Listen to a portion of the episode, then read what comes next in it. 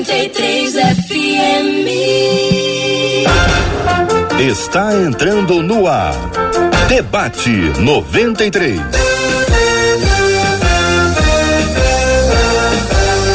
Realização 93 FM. Um oferecimento Pleno News. Notícias de verdade. Apresentação J.R. Vargas. Alô, meu irmão. Alô, minha irmã. Ah, que fala. J.R. Vargas. Estamos de volta. Começando aqui mais uma super edição do nosso debate 93 de hoje. Que a bênção do Senhor repouse sobre a sua vida, sua casa, sua família, sobre todos os seus, em nome de Jesus. Bom dia para ela. Marcela Bastos. Bom dia, J.R. Vargas. Bom dia aos nossos queridos ouvintes. Começamos mais um programa na alegria de sermos cuidados por um Deus que é fantástico e maravilhoso. Bom dia para você que está nos acompanhando. Bom dia para o reverendo Júnior César, doutora Ira Di Coutinho. Bom dia.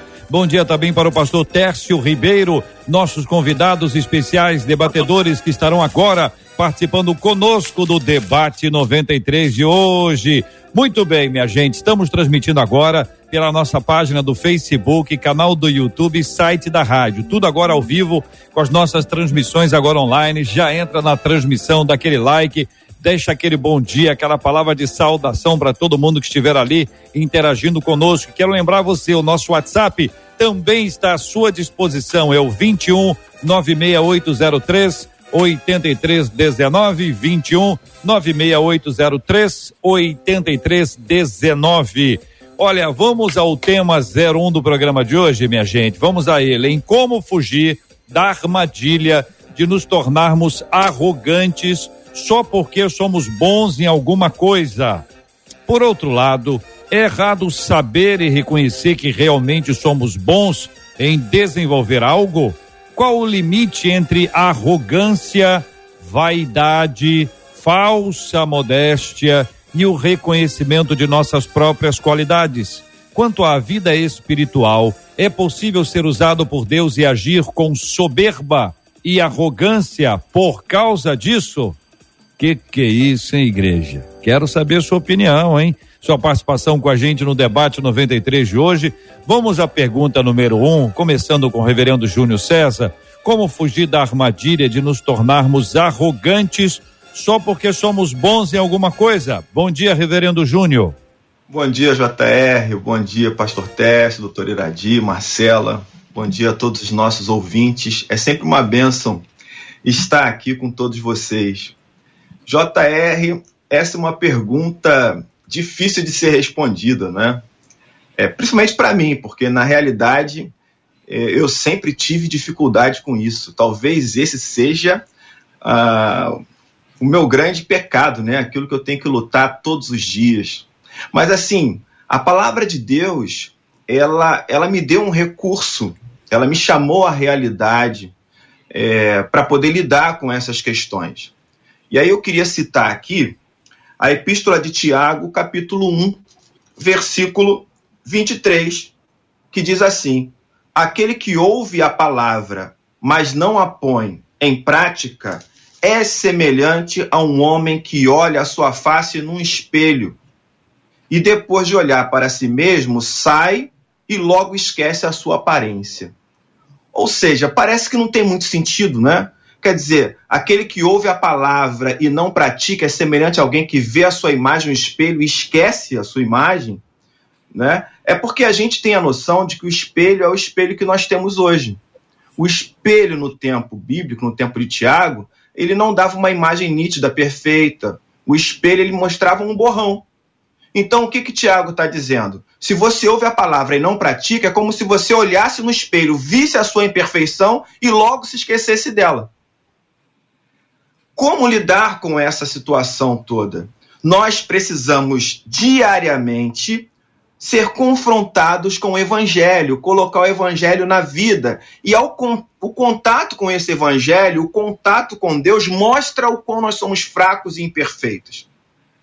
Então a gente praticando a palavra, a gente lembra quão difícil é fazer isso, o quão imperfeito a gente é Então, na realidade, é preciso olhar para Deus todos os dias, é preciso fazer com que o Evangelho nos leia todos os dias, e assim a gente não vai perder a noção do quão fraco, imperfeitos e não merecedores nós somos em relação a tudo. Doutora Iradi, como fugir da armadilha de nos tornarmos arrogantes só porque somos bons em alguma coisa? Bom dia, bem-vinda. Bom dia, JR, bom dia, Marcela, bom dia, reverendo Técio. Deixa eu ver aqui, pastor reverendo Júnior e pastor Técio, lá da minha terra, Guadalupe. Deixa eu falar uma coisa, é um prazer estar aqui. Mas falando desse, desse assunto, é, é um tema muito pertinente, porque nós vivemos hoje relações muito conflituosas, né? O, o, as pessoas, cada um busca é, o seu bem-estar, né? E a palavra arrogância, o pastor começou a falar, e a palavra arrogância ela não é compatível com, com a palavra amor, com a palavra é, é, é viver uma vida de Jesus. Então não tem, não é muito compatível, porque se eu andar no caminho de Jesus, eu vou me espelhar nele, vou ver, eu vou ver amor, bondade, então não, não, não, não é compatível, porque o tempo que nós vivemos aqui hoje é para fazer a diferença como Jesus fez, é para mostrar esse espelho mesmo, é a prática. E exalar esse amor. E eu não vejo como eu exalar esse amor com altivez, com arrogância, é, é, é, e, e, mostrar ser bom só porque somos bons. Você pode ser bom sim, mas esse todo esse seu preparo, toda essa sua capacidade, eu gosto muito quando Paulo fala em Coríntios, quando ele diz assim: não que eu seja capaz de alguma coisa, mas a minha capacidade vem do Senhor. E, então, quando eu tenho esse entendimento que eu, eu, eu sou capaz, como ele diz aqui, eu, eu sou bom em alguma coisa, mas que essa capacidade vem de Deus, eu consigo me olhar hum. e ter amor para viver e fazer diferença, andar aqui nessa terra, ter relacionamentos mesmo sendo conflituosos, porque nós somos imperfeitos, vivemos uma sociedade ou, ou um grupo ou igreja onde somos uhum. é, viemos de uma geração madâmica, somos imperfeitos, mas vamos sendo trabalhados. E eu entendo que esse debate será uma benção não só para a minha vida, mas para a vida de muitas pessoas que estarão ouvindo. Pastor Técio Ribeiro, muito bom dia, querido. Seja igualmente bem-vindo. Como fugir da armadilha de nos tornarmos arrogantes só porque somos bons em alguma coisa? JR, Marcela, doutor Irandi, reverendo Júnior, todos os ouvintes, aqueles que estão nos acompanhando pelo YouTube, enfim, ah, na, nas mais variadas plataformas, alegria estar com vocês hoje. Eu lembro de um, de um conselho prático, eu tive um professor no seminário quando estudava aí no Rio de Janeiro. É, e, e, eu lembro que esse professor dizia o seguinte, pastor Vitor Manuel Valente, da primeira igreja batista de Copacabana. Ele dizia o seguinte: olha, no dia a dia do ministério, lembrem-se daquele jumentinho que conduziu Jesus em Jerusalém. O povo aplaudia, batia palmas, faziam festa. O jumentinho a, a, percebeu aquilo tudo mas lá no fundo ele sabia que nada daquilo era para ele. Na verdade, a festa era para quem com ele estava. Então a gente às vezes acha que o negócio é para a gente. E, e talvez, e a gente vai falar um pouco sobre isso mais daqui a pouco, a gente tem um agravante hoje, JR, que a gente vive a sociedade do espetáculo, a sociedade dos likes, a sociedade dos seguidores. Né? De certa forma, é, termina um debate desse aqui, a expectativa, às vezes eu falo assim, caramba, quando sair desse debate, é, vou arrumar uns 10 seguidores, pelo menos no Instagram. Então, a gente vive essa, essa, essa sociedade do espetáculo, aonde em todo tempo nós somos tentados a, a, a, a deixar a senda da, da simplicidade, a senda da humildade. É, eu quero, só para concluir essa primeira parte, lembrar de um conselho de Paulo. Paulo vai dizer em Romanos 12, no verso 3, que nenhum de nós deve ter um conceito a, a, sobre si além do devido. E aí eu vou fazer aqui, eu sei que ninguém deve acrescentar, né? Reverendo Júnior sabe disso melhor que eu, ninguém deve acrescentar nenhuma palavra ao texto sagrado, mas não devemos ter um conceito nem além, nem a quem. E aí é o desafio da gente é, é, encontrar esse equilíbrio entre reconhecer nossas virtudes sem nos deitarmos, no, nos rendermos no altar da vaidade, da arrogância. A pergunta número um, que é essa que eu fiz a vocês, encaminhada pelos nossos ouvintes aqui, pela nossa ouvinte, como fugir da armadilha de nos tornarmos arrogantes só porque somos bons em alguma coisa, eu tomo esta pergunta e a faço da seguinte forma: o arrogante, para ser arrogante, precisa ser bom em alguma coisa ou o arrogante é bom em ser arrogante, ainda que ele não esteja bom em outra coisa que não na arrogância? ele pode, veja bem, ele pode ser bom, ele pode ser bom em outra coisa, sim, ele pode. Mas é, deixa eu só, deixa eu só Deixa eu só falar. Mas Iradi, aqui. Iradi, vamos lá. Ah. Vamos responder a esse ponto aqui, depois eu deixo você para outro ponto aí. Tá. Eu, tô, eu tô colocando isso, irmãos, porque é o seguinte: não precisa ser bom em alguma não. coisa para ser arrogante. É então, é só você vezes, achar que é, que é bom, né? É, a gente confunde um pouco isso, por isso eu estou pedindo a vocês que explicitem isso, porque a pessoa pode se achar, né? Como pode disse o reverendo Júnior, pode ter a impressão, ou então alguém pode achar alguém pode achar que este alguém, que este outro é ótimo em alguma coisa. E na verdade ele não é. É só uma opinião. Né? É só, hum. Tem muita gente iludida. Sim. É, tem, um, tem um dito popular que diz né, que tem muita mente, tem muita cabeça oleosa se achando mente brilhante. Oh. É, a, tem muita gente que é, é muita vaidade para pouca capacidade.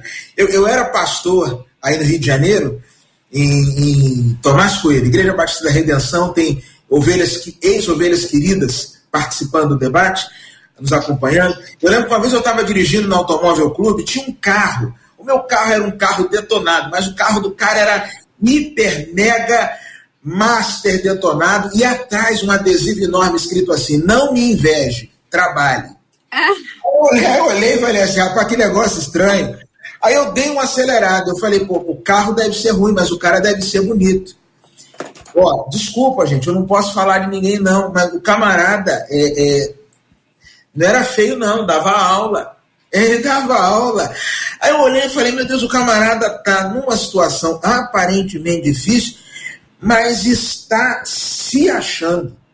Né? É, é tem muita gente iludida tem muita gente iludida que ouviu uma palavra aí de alguém e acreditou.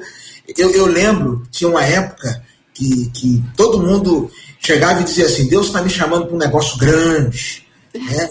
Deus está me chamando para um grande ministério. Não, eu nasci para louvor, e o camarada abria a boca, meu amigo. Misericórdia.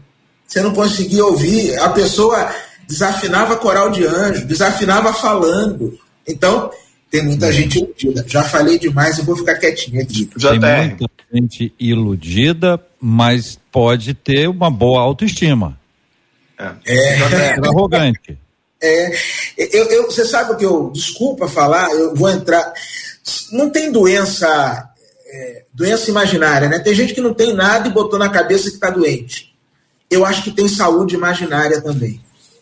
Tem gente que projetou uma saúde, um sucesso que não existe. Reverendo Júnior, doutora Iradi. Então, JR, é, a gente precisa entender isso é, muito bem, né? É, quando a gente é arrogante, significa dizer, primeiro, que eu escuto muito mais a mim mesmo, certo? Do que Deus.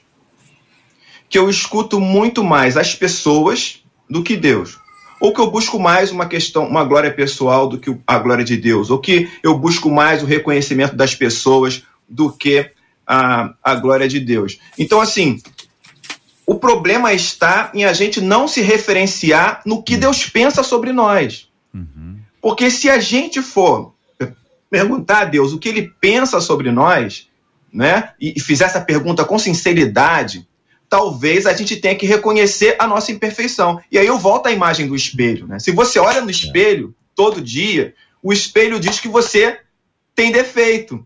Não é? O evangelho, quando ele é colocado na vida, quando ele nos lê, ele mostra as nossas imperfeições. Hum. Né? É, por quê? Porque o evangelho é o evangelho da graça. E a graça sempre está ligada à ação de Deus por alguém que não merece. Então eu nunca serei merecedor. Se eu não sou merecedor, eu não posso ser soberbo, eu não posso ser arrogante, não é uma questão de recompensa, não é uma questão de mérito, muito pelo contrário.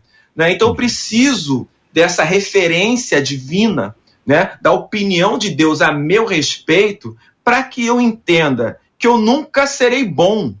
Porque a palavra bom na Bíblia significa perfeito. Aquilo que é bom né, não pode ou não necessita que nada seja modificado ou adicionado. Bom só existe um, disse Jesus. Né? É, nós somos reflexos e objetos da bondade de Deus. Né? E olha, fazemos isso com muita imperfeição. A gente, em vez de ser uma fotografia, a gente é uma caricatura. Olha aí. De Deus, né? Iradi, querida, doutora Iradi.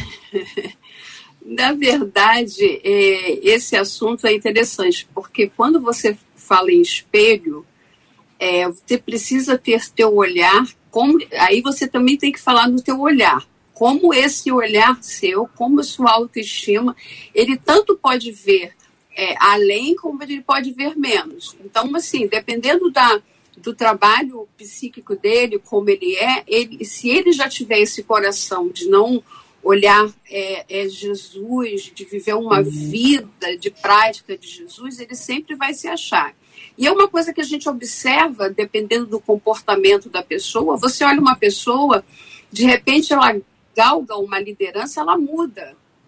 Ela era aquela pessoa que ela, ela vivia, convivia com todos, chegou uma liderança, ela muda totalmente. O que, que eu entendo disso? Uhum nem todas as pessoas estão preparadas emocionalmente para chegar a alguns cargos.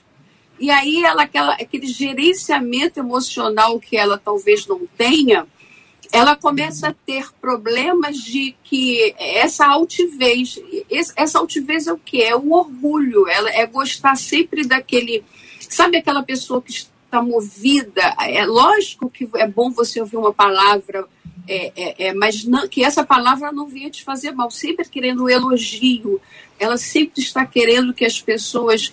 E, e, isso você observa muito que essas pessoas dão muito valor ao bajulador. E aí, quando ele se depara com uma realidade, ele sofre, porque, na verdade, depende como nós interpretamos, JR, depende como a, a, o meu contexto de vida depende, depende como eu interpreto as situações.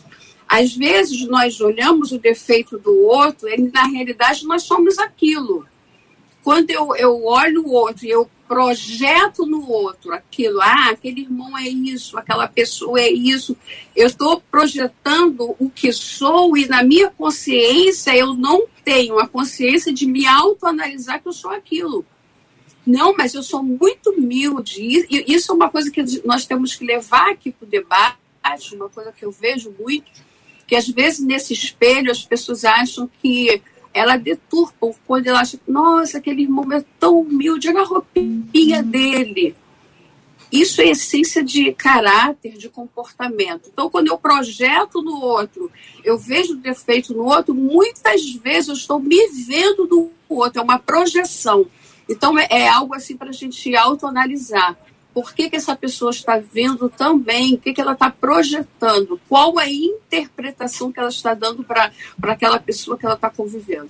Pois é, aí é que eu preciso de ajuda para que a gente possa responder assim, bem de forma objetiva, a questão que envolve arrogância. É, é, o que caracteriza uma pessoa arrogante? A gente tem um estereótipo aí prontinho, né? A gente pode ter aí, dizer, não, a pessoa que, que é arrogante, ela tem o nariz empinado. Peraí, gente, com exceção da pessoa que operou, o resto não escolhe, não. O nariz vem empinado, não vem empinado, vem torto. O, o, nariz já vem de fábrica, assim, com exceção da pessoa que opera, que é aquela que opera escolhe. Quer assim, quer assim. Então, quais são as características que a gente pode colocar? Porque a gente acaba criando uma, uma ideia que é uma ideia de fachada, é uma ideia restrita à imagem e não está vendo a essência. Então, como é que a gente tra trabalha isso? Porque o que, que eu estou imaginando aqui? Estou imaginando falar com os arrogantes, não com quem acha que o outro é não.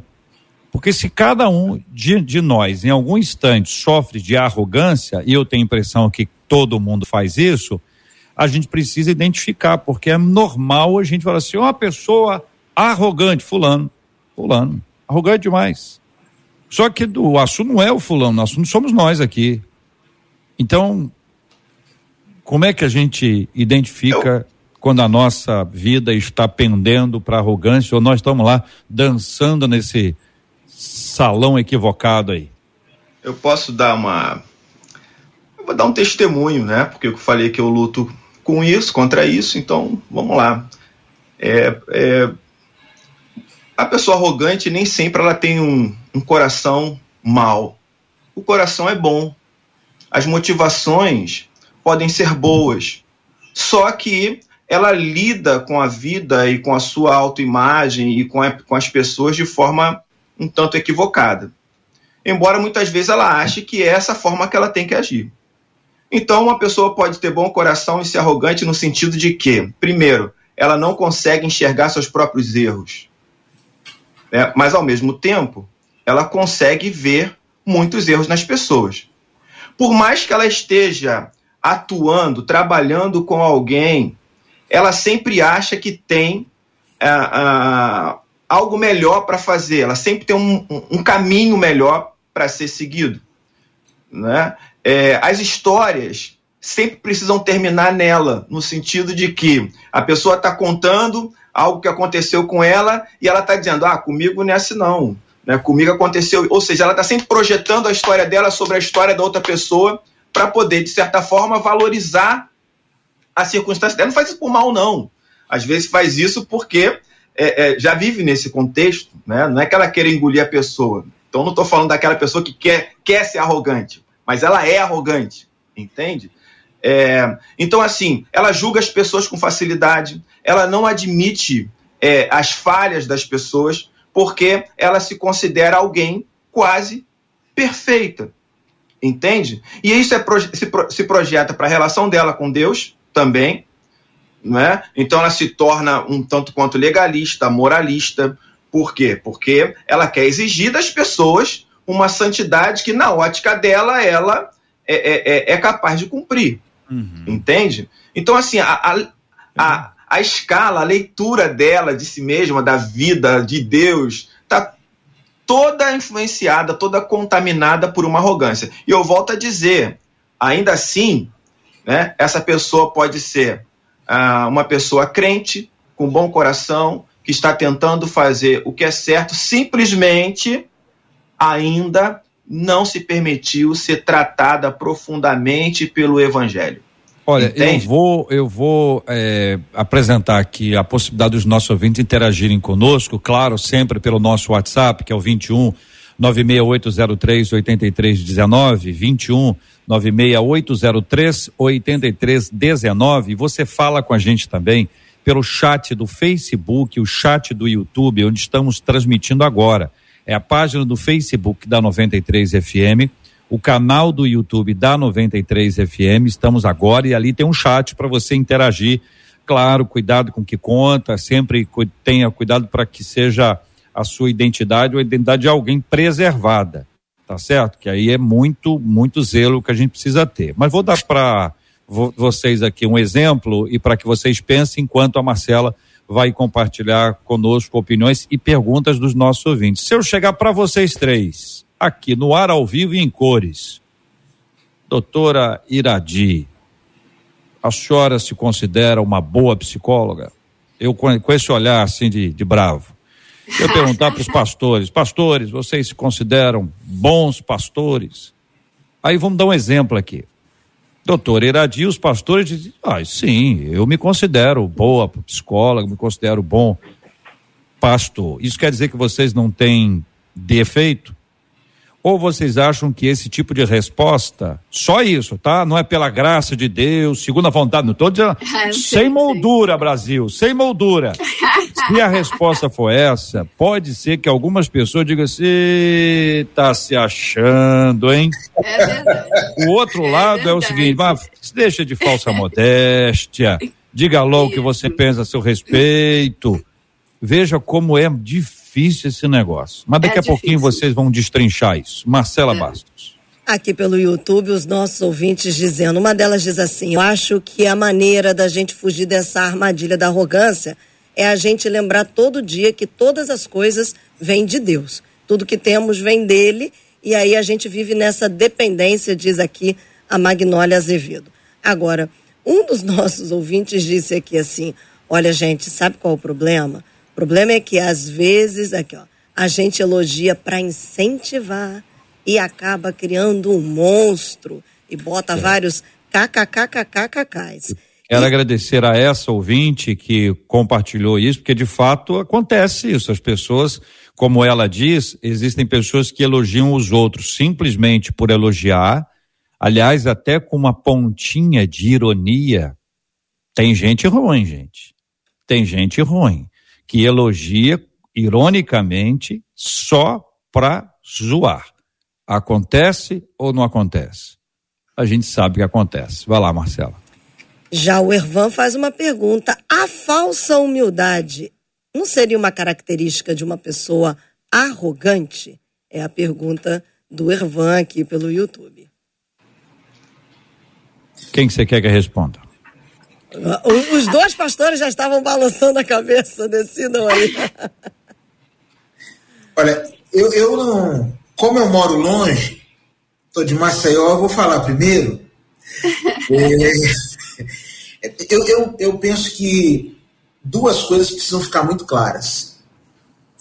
É, você ter pleno conhecimento das suas potencialidades, dos seus pontos fortes e fracos, eu creio que é a chave para você avançar, para você crescer, para você fazer os reparos necessários. Nenhum de nós vai chamar João, por exemplo, de arrogante pelo fato dele no Evangelho, eh, em alguns momentos, falar de si como o discípulo a quem Jesus amava.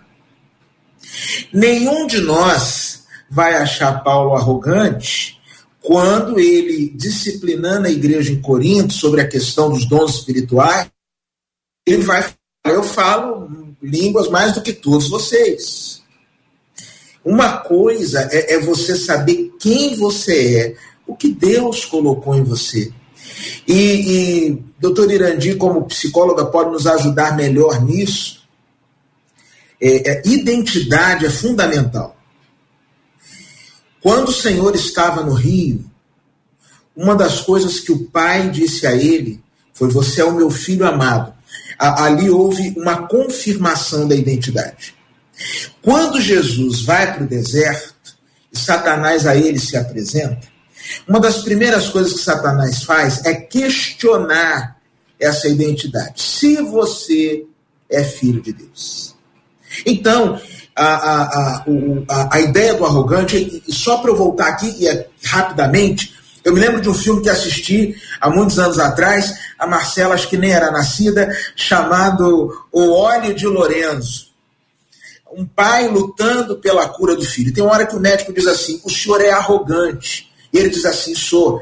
E aí o pai diz assim: arrogante vem do latim. Aí essa frase ficou na minha cabeça, eu vi isso mais de 20 anos. Ad rogare significa exigir. Eu não abro mão, eu exijo. Eu quero, eu sonho, eu luto com a cura do meu filho. A pessoa arrogante é aquela pessoa que, por vezes, exige aquilo que não lhe é de direito, aquilo que, que ninguém está obrigado a dar, aquilo que você vai bater em todas as portas e não vai encontrar. Mas isso é diferente de você reconhecer o seu valor, de você saber naquilo que você é bom. O pastor da Central de Fortaleza, Armando Bispo, ele diz o seguinte: todo mundo aqui é camisa 10 em alguma área. E se você descobrir aonde você é camisa 10 e jogar nessa área, o reino avança. JR, é, o adjetivo usado já diz tudo, né? Se é falsa, não pode ser humildade. É falsa humildade, então não é humildade. Jesus usa a palavra humilde no Sermão do Monte, a palavra humilde significa pedinte, aquele que não tem à vida, aquele que depende de outrem para viver. Então, ser humilde significa depender de alguém ou reconhecer essa dependência, né? É, e aí, JR, eu, eu tô aprendendo isso aí, estava falando com a Marcela. Falei, Marcela, essa é uma questão que eu tô aprendendo todo dia. É, então vamos lá, o pastor citou Paulo, por exemplo, depois de uma definição de arrogância. Eu já lembrei, para mim, Paulo teve momentos de arrogância.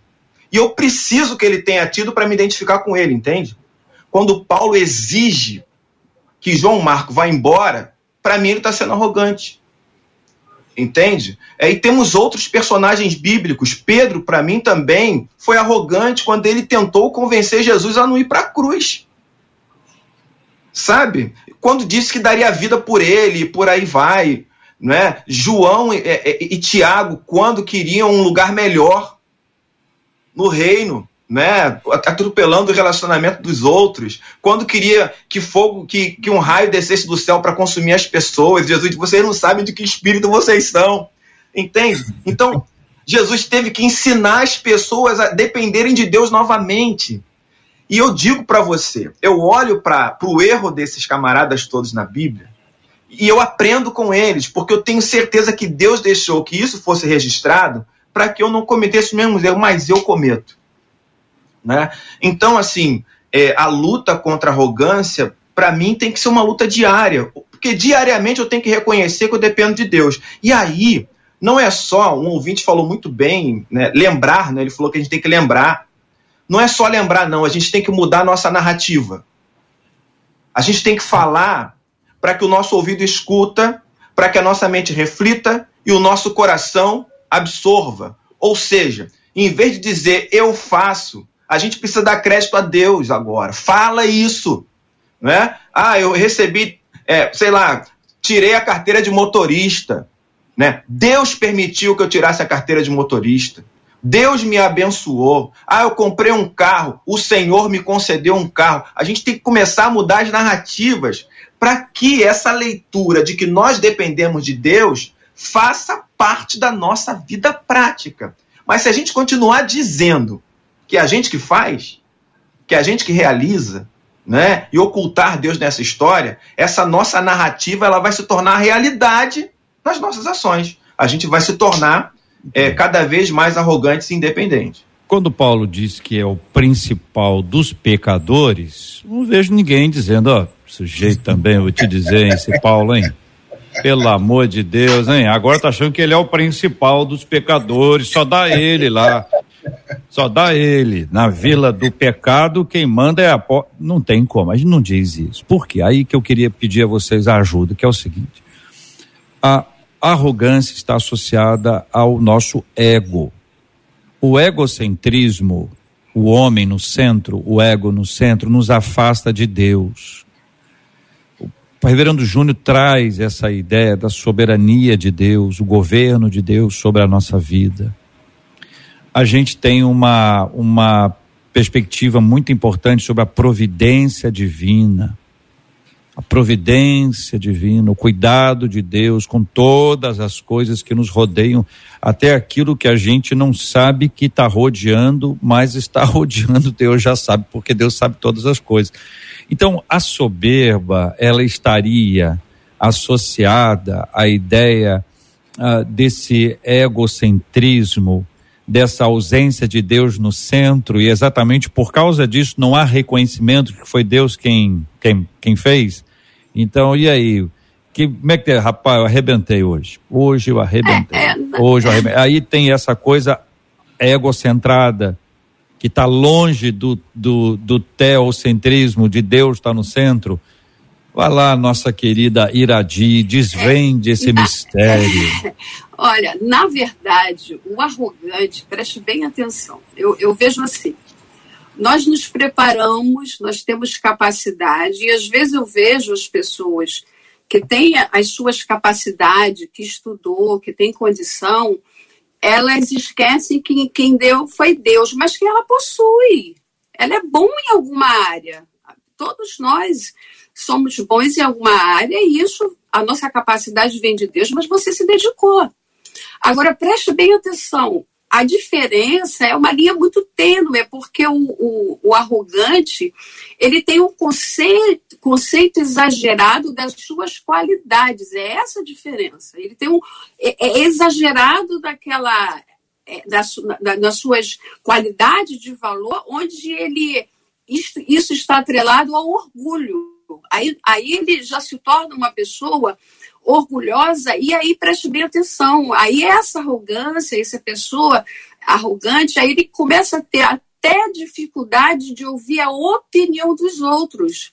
Porque a, op a opinião dele é, é importante, ele não tem ouvidos emocionais para muitas vezes naquele projeto que ele está elaborando ter uma voz que diria algo que ia completar aquele projeto.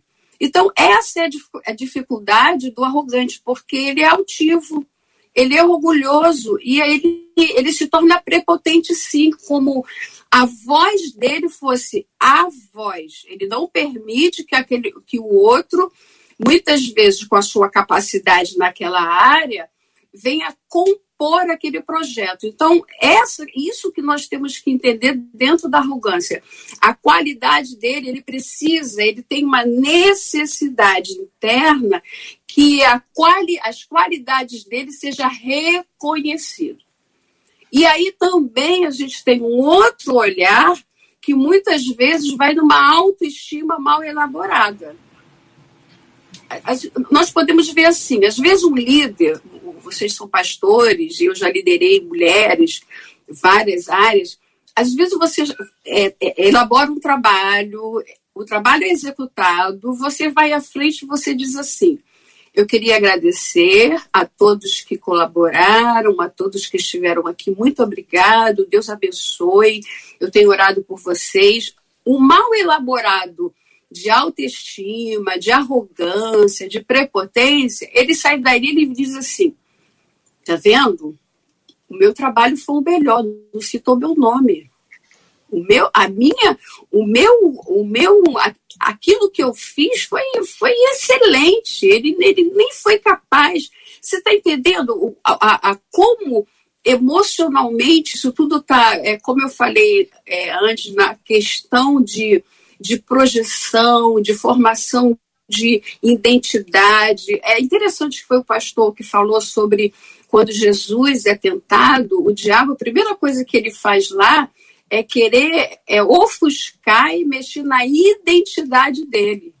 Quando eu tenho uma identidade espiritual que eu sei quem eu sou, eu não sou tão abalado assim, não. É lógico que nós temos, somos imperfeitos, né?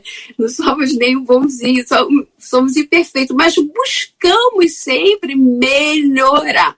Que esse debate venha trazer para mim, para nós, melhorar essa, é, esse, essa questão que é muito tênue, é muito pertinente, porque é o que o pastor falou, às vezes um elogio, a pessoa não estava preparada para ouvir aquele elogio, não estava preparada para receber, e ao mesmo tempo, como um pastor vai à frente e elabora um agradecimento, aquela pessoa mal elaborada, você está vendo? Está vendo? Por isso que é, é de outra vez é. eu não faço, Deu, deu, deu para entender? Claro, com certeza. A senhora só ajuda. Eu queria só ampliar isso aqui para inserir um outro tópico que, que me parece muito importante, que é a questão que envolve a teologia. Para a gente colocar é, psicologia e teologia como instrumentos. Por quê? Sim. Porque normalmente a gente tra trabalha isso somente no campo da autoestima. Então tem baixa autoestima, tem alta autoestima, então essa pessoa é, ela tem uma dificuldade. Então a gente tra trabalha isso no campo emocional a partir da autoestima e vamos, vamos enveredando outras áreas. Mas tem um, um, um complexo é, entendimento que também é equivocado a respeito da soberania divina. Sim. Até na questão da distribuição dos dons, por exemplo, e talentos, como algo que é de Deus e não é nosso, que não nos caracteriza, caracteriza a ação de Deus em nós. Então, se caracteriza a ação de Deus em nós, as palmas não são para mim. Eu não mereço esse tipo de, de reconhecimento. E se alguém o fizer, eu vou conduzir a pessoa e a mim mesmo para reconhecer quem é que deu. Então, esse é um processo que a gente precisa entender, que tem muito de teologia nisso. Como nós entendemos a soberania de Deus, a distribuição de talentos e de dons, o serviço, a glória de Deus, tudo isso vai interferir na maneira como eu vou encarar esse aspecto que está sendo discutido aqui, que envolve inicialmente o ser bom em alguma coisa. Não há problema em ser bom. Aliás, o problema é em não ser bom. Isso aí. O grande problema é quando você faz o que tem que ser feito mais ou menos. Você faz, o pessoal chama de meia boca, nem sei porque que existe isso, mas a pessoa faz mais ou menos, entendeu? Não, não dá excelência naquilo. Então, peraí. Para quem que a gente faz? A Bíblia o tempo inteiro desafia a gente a fazer tudo para a glória de Deus. Se é para a glória de Deus, não dá para fazer mais ou menos. Claro, não é todo dia que você vai fazer o melhor que você pode, porque às vezes é o melhor que você pode naquele dia, está bem longe do melhor que você pode outro dia. Mas você não deixou de fazer o melhor que você pode fazer. Então a gente vai vai retomando esse ponto, ouvindo agora os nossos ouvintes, para a gente ajustar e ensinar, né, assim, de maneira mais pedagógica, didática possível, esse aspecto. Daqui a pouquinho a gente vai falar sobre um ponto que a gente já tocou aqui a partir de uma pergunta que a Marcela nos trouxe. Qual o limite entre arrogância, vaidade, falsa modéstia e o reconhecimento de nossas próprias qualidades? Como admitir uma qualidade sem que a vaidade nos consuma. Não é nem em relação ao outro, não. É em relação a gente mesmo. E sobre assumir essas qualidades aqui no Facebook, a Yara Cristina disse assim: é muito difícil realmente a gente dar um conceito de nós mesmos sem que as pessoas logo nos taxem de soberbos. É claro, diz ela, que existem os narcisistas, mas é muito difícil a gente poder lidar com isso. Aquela ouvinte do kkkk que a gente elogia e acaba criando monstro, ela voltou no YouTube e disse assim: apesar dos kkkks, eu falei sério, eu acho legítimo elogiar quando alguém se mostra talentoso em alguma tarefa que faz. Principalmente quando é a primeira vez que essa pessoa está fazendo e muitas vezes ela está insegura. O feedback pode mostrar que esse é o caminho e que eu posso continuar investindo nessa área. Muitos descobrem seu talento através de um incentivo. Aí diz ela, mas há aqueles que realmente não sabem lidar com o elogio que recebem. E aí eu acho que falta maturidade emocional, diz essa ouvinte aqui no YouTube.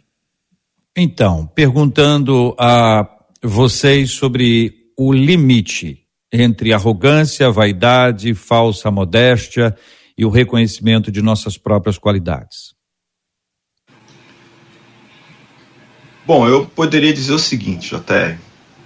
É, Para ser arrogante, a gente não precisa treinar.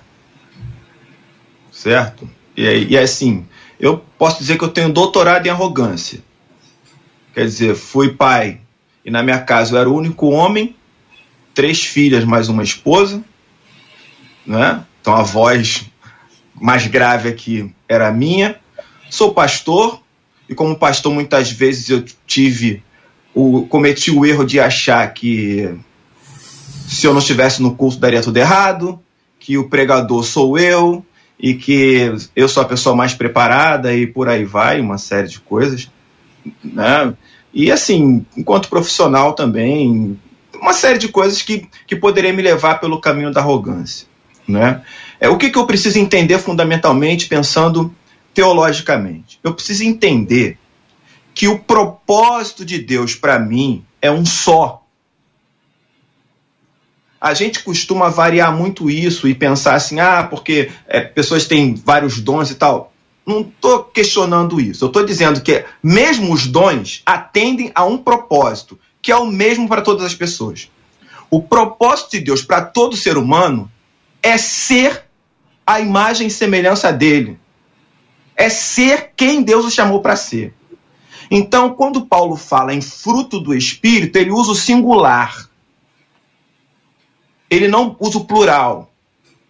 A ideia é que Cristo, pela graça, está restaurando a imagem de Deus em nós para que Ele, para que Deus seja glorificado em nós. Esse é o propósito para todo mundo. Qualquer serviço que você faça, qualquer talento que você tenha, qualquer dom que você tenha, seja lá como você chame, o objetivo sempre vai ser ser quem Deus te chamou para ser a glória de Deus. Por isso, Paulo disse: quer comais, quer bebais ou façais qualquer outra coisa, fazei tudo para a glória de Deus. Quando eu começo a me desviar desse propósito e sentar num trono que não é meu, aí começa a arrogância.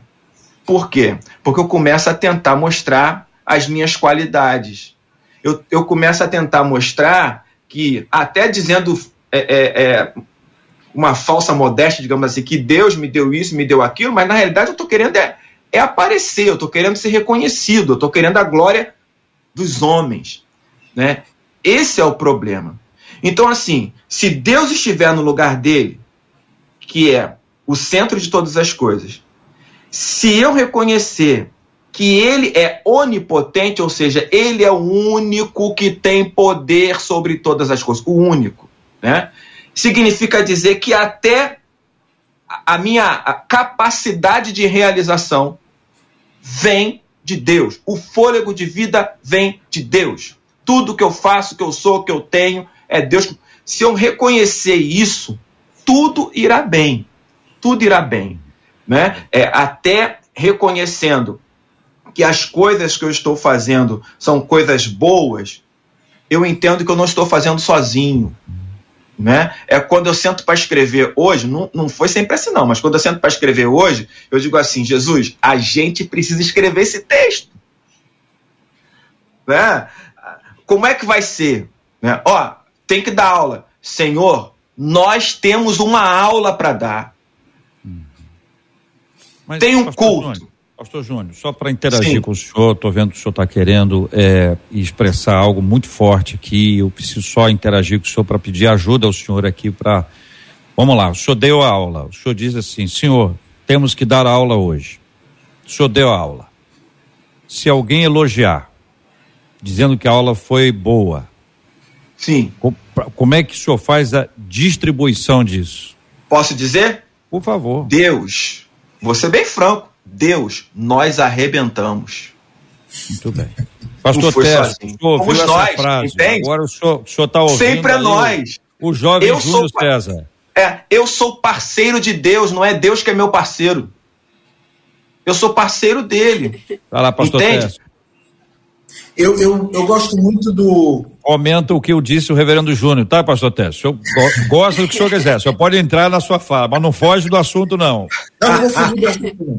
É, primeiro, é, quando a gente olha para o Gênesis, a gente percebe que tudo que Deus fez foi bom. O princípio da qualidade é, nasce no coração, parte de Deus. Então, tudo aquilo que eu faço eu, eu devo expressar o princípio da, da, da, da excelência. Tem uma história da Bíblia que me chama muito a atenção, que é a história de Uzias. Uzias tornou-se rei aos 16 anos de idade, ele nada sabia, mas a Bíblia diz, lá em 2 Crônicas 26, 5, que ele buscou o Senhor, enquanto ele buscou o Senhor, Deus o fez prosperar, ele arrebentou, mas lá pelo verso 15 e 16 vai dizer que depois do sucesso, a soberba cresce no seu coração, ele se corrompe, peca contra o Senhor, o seu Deus, e termina os seus dias leproso. A linha é muito tênue. Porque assim, JR, se eu estiver contando uma mentira aqui para você, eu sei que eu estou mentindo. Se eu estiver roubando, eu, eu sei que eu estou roubando mas é, aquele momento em que eu estou me sentindo assim, cara, hoje, é, é, hoje foi diferente, hoje eu estava diferenciado. Nem sempre eu consigo discernir esse momento. E aí eu concordo com o reverendo Júnior quando, quando ele dizia, e eu, e eu também aqui sou réu, confesso, cara, eu luto contra a vaidade. É, é, é dentro da tradição batista, agora acabou isso, mas dentro da tradição batista, eu sou um pastor da igreja batista, todo final de culto, a gente ia para a porta para despedir a congregação, apertar a mão dos irmãos. E aí a palavra era: pô, que benção, pastor, que benção. Aí veio a pandemia, a gente parou de ir à porta, e agora é, é, é um termômetro que a gente criou e que não tem nada a ver são as repostagens. Às vezes você usa uma frase legal no culto, alguém pá, e reposta. Aí tem culto que ninguém reposta nada, você fala assim, rapaz, será que o negócio foi ruim hoje? Então, é, é, é um dos efeitos da queda, né? Schaeffer dizia que a queda provocou quatro alienações no homem: é, é, é, divorciou o homem de Deus, divorciou o homem do seu semelhante, divorciou o homem da criação, mas também fez uma ruptura interna, a crise da identidade. A gente se perdeu. E, e, e se a gente não ensinar, se a gente não for, e aí eu vou é, é, é, concordar, se a gente não for muito intencional naquele ensinamento de Jesus, sem mim nada podeis fazer, se a gente não colocar isso todos os dias, a gente vai se atrapalhando. Uhum. Eu li no livro uma vez, JR, e o, o, o, a síndrome do pintor da parede. Eu sou pastor há 23 anos. E a síndrome do pintor da parede é a seguinte: o cara, quando vai pintar a primeira parede, você contrata ele, ele chega, mede, anota, e papapá, compra. Depois de um tempo, o cara já aprendeu a pintar. Ele nem anota mais. Você vira o secretário dele, ele chega na tua casa e fala assim: anota aí, dois relatão disso, duas lixa, não sei mais o que. E aí, geralmente, no meio falta material e você tem que correr atrás. Depois de 23 anos, como pastor, eu confesso a vocês que algumas coisas que no passado eu fazia com muito mais dependência, hoje eu faço muito mais na força da experiência. E é aí que atravessa o negócio e a vaidade, a soberba, os erros vêm morar na vida da gente. A gente precisa é, subjugar a nossa experiência ao princípio bíblico da obediência. Doutora Iradi, nossa doce, amada irmã Iradi, que está conosco aqui já há muitos anos, primeiro como nosso ouvinte, depois como nossa debatedora, o que nos honra muito. Existem pessoas dentro desse universo cristão que dizem assim, vou até falar mais baixo para não atrapalhar. Agora não vou elogiar o pastor não, então ele vai ficar soberbo. E eu, a pergunta que eu faço é: soberbo não é aquele que acha que com seu elogio vai gerar soberba no coração do outro? Então, JR, a vida é um aprendizado. responder baixinho, tá? É, vou, vou, responder baixinho. A vida é um aprendizado. O pastor acabou de falar sobre maturidade. Eu sei que esse cristão aí, um dia ele vai chegar à maturidade e ele vai entender que isso só vai trazer benefício ao pastor. E, e é interessante, é, é, é, é muito tendo isso de arrogância e humildade, porque é aquilo que eu falei, que eu, eu preciso, eu estou aqui ouvindo e eu estou me autoanalisando. Eu preciso entender hoje, nesse debate, que tudo que eu tenho, minha formação, se eu vou lá atender as pessoas, se eu vou lá pregar, se eu estou nesse debate, se eu tenho voz, tudo isso é graça de Deus. Eu acho que quanto a gente perde esse fio de entender que a graça que nos estimula, que nos capacita, essa graça que o Espírito Santo deixou para nós, quando nós vamos nos afastando um pouco dessa graça, aí nós nos confundimos com tanta coisa. Então, eu acho que a gente tem que entender que é a graça do Senhor que meus dons, meus talentos são para ti. Eu sou servo do Senhor aqui nessa terra para servir, para representar. Há um propósito de Deus. Então, se você tem dificuldade, comece a pedir o Espírito Santo. Eu, eu, eu preciso ser melhor. Eu, eu sempre faço essa oração. Eu preciso ser melhor. Eu preciso. É, porque eu fico olhando a gente, nós estávamos aqui falando de Paulo, e Paulo ele passou por um processo de perseguir a igreja. Ele era cidadão romano, mas depois ele chega lá e eu acho que eu até anotei aqui que é 1 Coríntios 15, 9, que Paulo diz assim: porque eu sou o menor dos apóstolos. Ele era um cara super competente, mas ele chegou num, numa busca de graça para dizer assim: olha, tudo que eu estou fazendo aqui é por Jesus, é pelo Evangelho, é esse entendimento que nós precisamos ter, que é a graça do Senhor.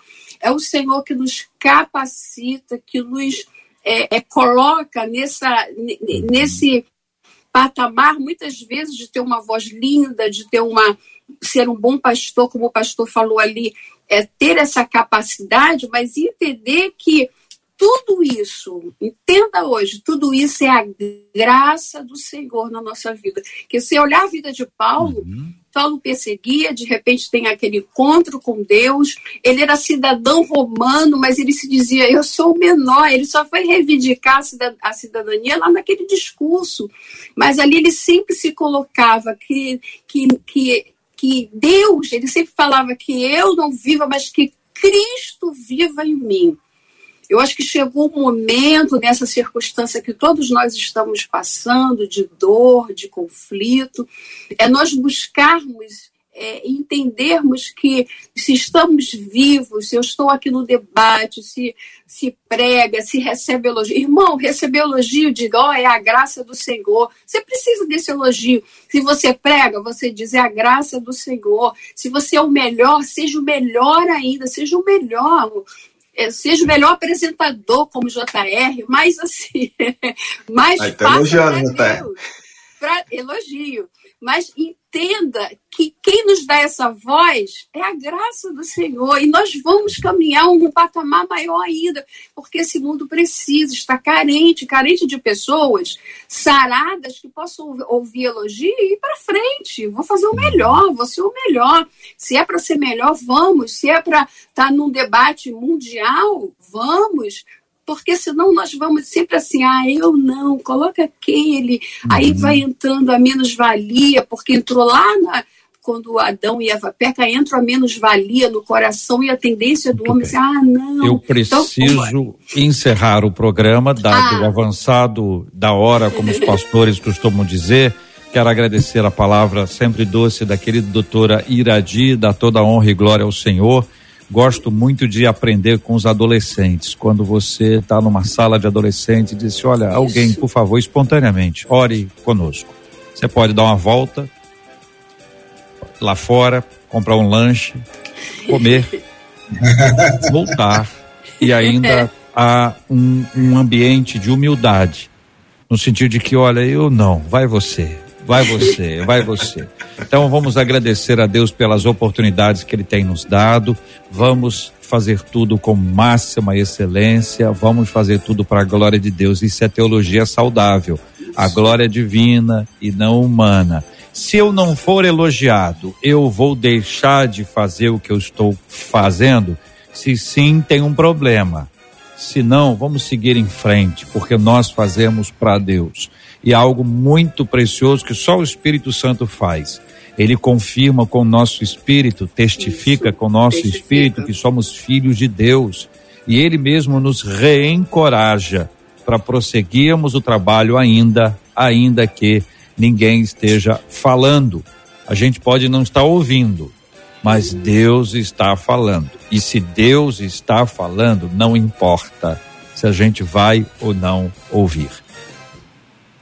E a Marilza Francis fala aqui no Facebook: toda glória para Deus, somos simplesmente vasos usados para concluir as obras dele aqui nessa terra.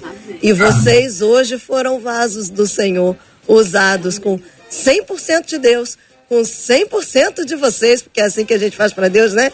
100% nosso, 100% de Deus e levando vida para a vida dos nossos ouvintes. Doutora Iradi, uma delas diz aqui no, no WhatsApp: agradeço a Deus por tudo e por vocês, que são homens e mulheres de Deus, usados por Ele, não somente na minha vida, mas na vida de muitos. Vocês são bênção. Aprendo muito com vocês. Glória a Deus pela vida de vocês. Glória a Deus pela sua vida, doutor Iradi. Muito obrigada. Amém. Amém. Quero deixar meu abraço, agradecimento, um forte abraço a todos os ouvintes. Que eu tenho certeza que esse debate foi abençoador, mas você coloca em prática. É bom ouvir, mas é bom nós ouvirmos e colocarmos em prática.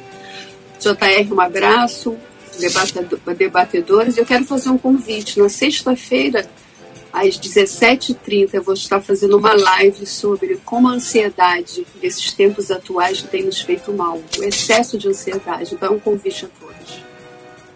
Pastor Técio, a Tânia Estrela aqui no YouTube disse assim: Ô Pastor Técio, que saudade do senhor! Eu fui da primeira igreja batista na Vila da Penha. E ela manda aqui um abraço para o senhor. Obrigada, viu, pastor, por ser vaso de Deus na mão dele hoje para a vida de tantos ouvintes e matar a saudade de vários deles que estão aqui te acompanhando. Marcela, querida, muito obrigado. JR, doutor Iradi, reverendo Júnior César, a, a, Tânia e tanta gente querida da PIB de Vila da Penha, a, da Igreja da Redenção e também hoje da minha amada PIB Maceió, gente amada que está participando. Quero deixar só uma última palavra. Gideão, depois de ter conquistado grande vitória, recebeu uma proposta tentadora. Disseram assim: reine sobre nós, você, seu filho e o filho do seu filho. Ele disse: Eu não vou reinar sobre vocês, o Senhor reine sobre vocês. Gideão nos ensina a viver com humildade diante dos homens e humildade diante de Deus. Obrigado pelo convite, alegria fazer a, a, a minha estreia né, aqui no debate da, da 93. Muito obrigado. E foi maravilhoso tê-lo com a gente, pastor, estreando com a gente hoje. Reverendo Júnior, uma das nossas ouvintes, disse assim: Meu Deus, como passou rápido. Já acabou, ela disse no WhatsApp. E a Magnólia Azevedo aqui no YouTube dizendo: debatedores, vasos de honra para a glória de Deus. Obrigada, reverendo, por ser um vaso de honra para a glória de Deus aqui no Debate 93. Amém, obrigado. A gente vai tentando, né? Um abraço a todos aí, um abraço aos irmãos da Igreja Presbiteriana de Coelho Neto. Eu queria deixar aqui uma dica que eu faço sempre, né? Eu procuro ter consciência diária de que eu sou parceiro de Deus e que Deus ele consegue atuar sem a minha parceria. Então é privilégio para mim ser parceiro dele.